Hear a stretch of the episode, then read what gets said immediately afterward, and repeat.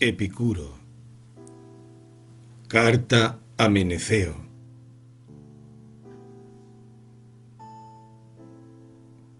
Noticia. La Carta a Meneceo es el documento fundamental de la ética epicúrea que ha llegado hasta nosotros. Representa ciertamente una pequeña muestra de las ocupaciones de Epicuro con la filosofía práctica si se considera la pérdida de numerosas y probablemente extensas obras de un autor tan excepcionalmente prolífico. Obras como Del fin, de las elecciones y de los rechazos, del amor, de los géneros de vidas, cuatro libros, de la justicia y demás virtudes, de las obras justas, opiniones acerca de las pasiones, sin contar otros tratados y varias epístolas, según el catálogo que transmite Diógenes Laercio. Es a este a quien debemos la conservación del texto íntegro de la carta, así como de otras dos, a Heródoto y a Pitocles, y de las máximas capitales que, junto a las sentencias vaticanas y a otros fragmentos, forman el Corpus Epicureum. Pero a pesar de lo exiguo del legado, la carta Meneceo tiene un valor precioso, porque en ella ofrece Epicuro un resumen de su concepción ética, el cual, aunque está aliviado de las copiosas argumentaciones que seguramente poblaban los tratados, permite hacerse una idea casi completa de aquella. Solo las relaciones humanas y sociales, cuya consideración está presidida por los respectivos conceptos de amistad y de justicia, no reciben tratamiento expreso aquí. Las máximas capitales y las sentencias vaticanas aportan el indispensable complemento sobre esas materias. Nuestra traducción de la tercera carta de Picuro va acompañada de un conjunto de notas más o menos extensas, en números árabes correlativos, que están destinadas a servir a la inteligencia de los diversos contenidos del texto. El criterio que hemos seguido para su confección no se restringe a entregar material informativo que colabore puntualmente a la comprensión de las doctrinas implicadas. Nuestra intención ha sido proponer un comentario que pueda hacerse cargo del desarrollo de su integridad y en sus articulaciones. Lo presentamos organizado en lo que entendemos son las seis divisiones mayores de la Carta. 1. Proemio. 2. La recta opinión sobre los dioses. 3. La recta opinión sobre la muerte. 4. La recta opinión sobre el placer, el dolor y sus límites. 5. Epítome de la sabiduría ética. 6. Conclusión. Además de estas notas, hemos incluido otras que se refieren a interpolaciones, variantes, inserciones y complementos. El texto original de la carta ha sido tomado de Diógenes Laertii, Vitae Philosophorum recognovit brevique adnotatione critica instructit H. S. Long, Tom's Prior, Oxford, Clarendon, 1966. Se confrontó también la edición de Epicure, Lettres et Maximes, Texte établi traduit avec une introduction et des notes par Marcel Conche, Paris, Presse Universitaire de France, 1987. Y la de Epicuro, Obras. Estudio preliminar, traducción y notas de Montserrat Yufesa, así como también la versión que incluye Carlos García Gual en su Epicuro Madrid, Alianza Editorial, 1985. Carta a Meneceo. Epicuro a Meneceo. Salud. Que nadie, por joven, tarde en filosofar, ni por viejo, de filosofar se canse. Pues para nadie es demasiado pronto ni demasiado tarde en lo que atañe a la salud del alma el que dice que aún no ha llegado la hora de filosofar o que ya pasó, es semejante al que dice que la hora de la felicidad no viene o que ya no está presente. De modo que han de filosofar tanto el joven como el viejo, Uno para que, envejeciendo, se rejuvenezca en bienes por la gratitud de los acontecimientos. El otro para que, joven, sea al mismo tiempo anciano por la ausencia de temor ante lo venidero. Es preciso, pues, meditar en las cosas que producen la felicidad, puesto que, presente ésta, lo tenemos todo, y ausente, todo lo hacemos para tenerla. Lo que te he aconsejado continuamente esas cosas, practícalas y medítalas, admitiendo que ellas son los elementos del buen vivir.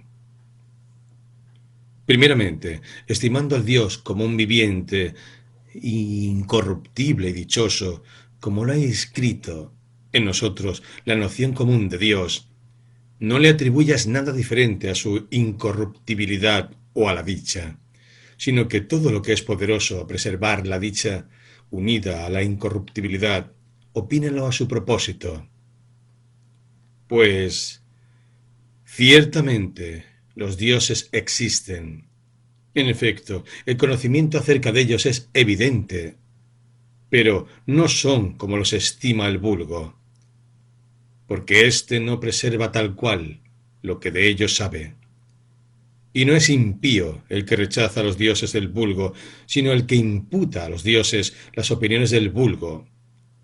Pues las afirmaciones del vulgo sobre los dioses no son prenociones, sino suposiciones falsas.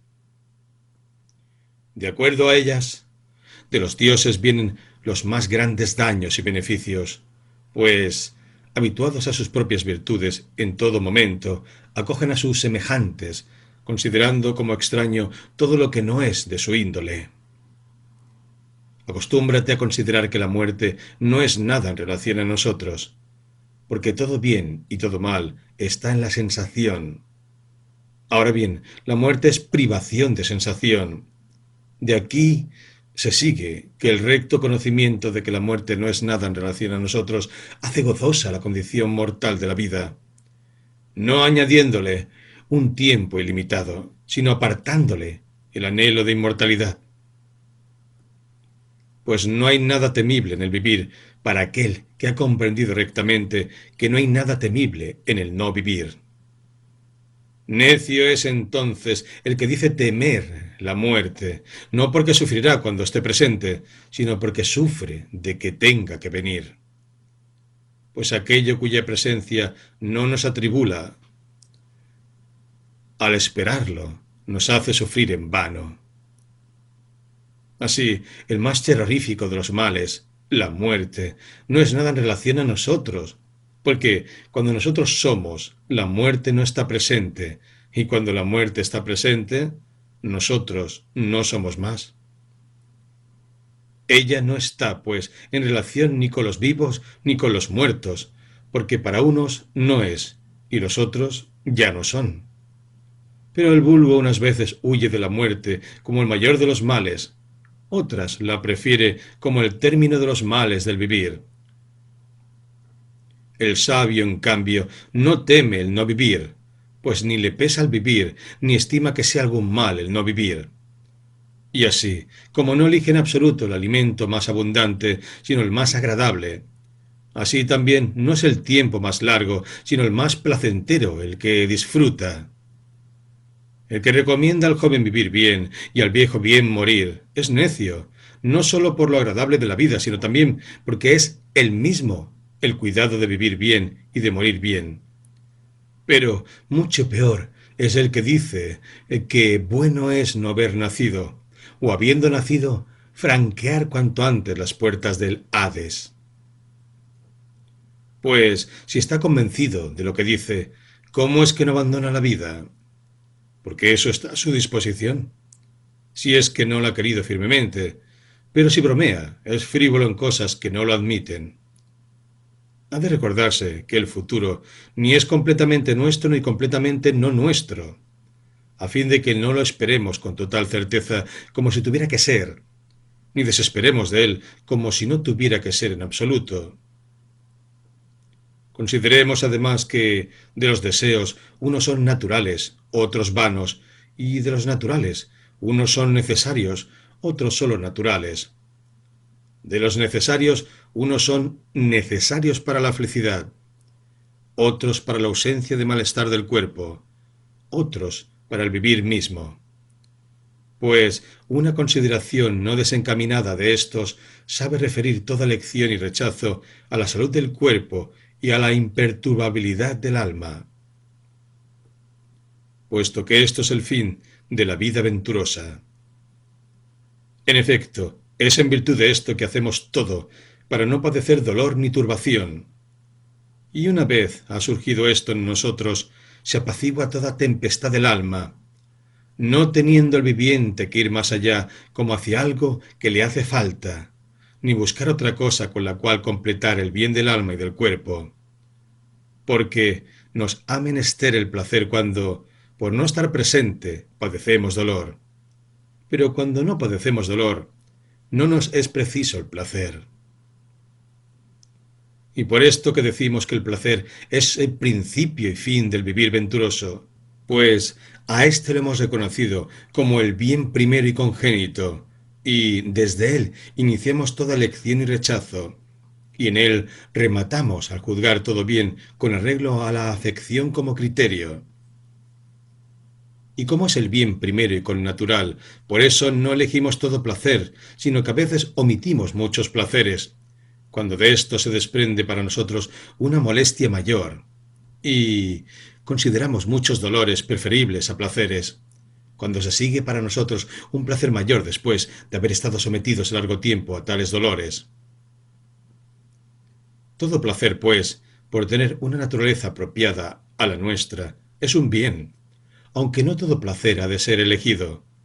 Así también todo dolor es un mal, pero no todo dolor ha de ser por naturaleza habitarlo siempre. Debido a ello, es por el cálculo y la consideración tanto de los provechos como de las desventajas que conviene juzgar todo esto. Pues en algunas circunstancias nos servimos de algo bueno como un mal, y a la inversa, del mal como un bien. Y estimamos la autosuficiencia como un gran bien, no para que en todo momento nos sirvamos de poco, sino para que, si no tenemos mucho, con poco nos sirvamos, enteramente persuadidos de que gozan más dulcemente de la abundancia los que menos requieren de ella, y que todo lo natural es fácil de lograr, pero que lo vano es difícil de obtener. Los alimentos simples conllevan un placer igual al de un régimen lujoso, una vez que se ha suprimido el dolor que provoca la carencia. Y el pan y el agua proporcionan un placer supremo cuando se los ingiere necesitándolos. Por lo tanto, el hábito de regímenes simples y no lujosos es adecuado para satisfacer la salud. Hace al hombre diligente las ocupaciones necesarias de la vida, nos pone en mejor disposición cuando a intervalos accedemos a los alimentos lujosos y nos prepara libres de temor ante la suerte.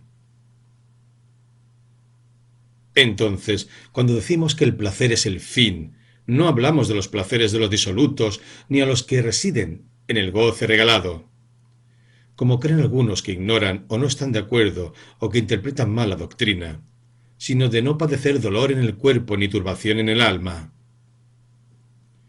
Pues ni las bebidas, ni los banquetes continuos, ni el goce de muchachos y mujeres, ni de los pescados y todas las otras cosas que trae una mesa suntuosa, engendran la vida grata, sino el sobrio razonamiento que indaga las causas de toda elección y rechazo, y expulsa las opiniones por las cuales se posesiona de las almas la agitación más grande. El principio de todo esto y el mayor bien es la prudencia. Por eso, más preciada incluso que la filosofía resulta ser la prudencia, de la cual nacen todas las demás virtudes, pues ella nos enseña que no es posible vivir placenteramente sin vivir juiciosa, honesta y justamente, ni vivir de manera juiciosa, honesta y justa sin vivir placenteramente. En efecto, las virtudes son connaturales con el vivir placentero, y el vivir placentero es inseparable de ellas. Pues, ¿a quién estima superior? ¿Aquel que sobre los dioses tiene opiniones piadosas, que acerca de la muerte está en todo momento sin temor, que ha tomado en consideración el fin de la naturaleza, haciéndose cargo, por una parte, de que el límite de los bienes es fácil de satisfacer y de lograr, y por otra parte, que el de los males, o es breve en tiempo o en sufrimiento, que se burla de aquello que algunos introducen como déspota de todo el destino, diciendo él que algunas cosas surgen de la necesidad, otras del azar y otras de nosotros mismos. Pues ve que la necesidad es irresponsable, que el azar es inestable, mientras que lo que de nosotros depende no tiene otro amo y que naturalmente le acompaña la censura o su contrario. Pues mejor sería hacer caso a lo que dice el mito sobre los dioses que hacerse esclavos del destino de los físicos. En efecto, con uno se esboza la esperanza de obtener el favor de los dioses, honrándolos, mientras que el otro trae una necesidad inexorable, que no toma el azar ni por un dios, como estima el vulgo, pues nada obra un dios desordenadamente, ni por una causa endeble, pues no cree que el bien y el mal se les den a los hombres a partir de aquel con vistas al vivir venturoso. Aunque dé lugar a los principios de grandes bienes y males, que considera preferible ser desafortunado razonando bien que afortunado razonando mal. Si bien lo mejor es que en las acciones lo bien juzgado prospere con su ayuda. Estas cosas, pues, y las que son afines, meditas noche y día dentro de ti, y con quien sea semejante a ti. Y nunca, ni en vigilia, ni en sueño, padecerás turbación, sino que vivirás como un Dios entre los hombres, pues en nada se parece a un viviente mortal, el hombre que vive entre bienes inmortales.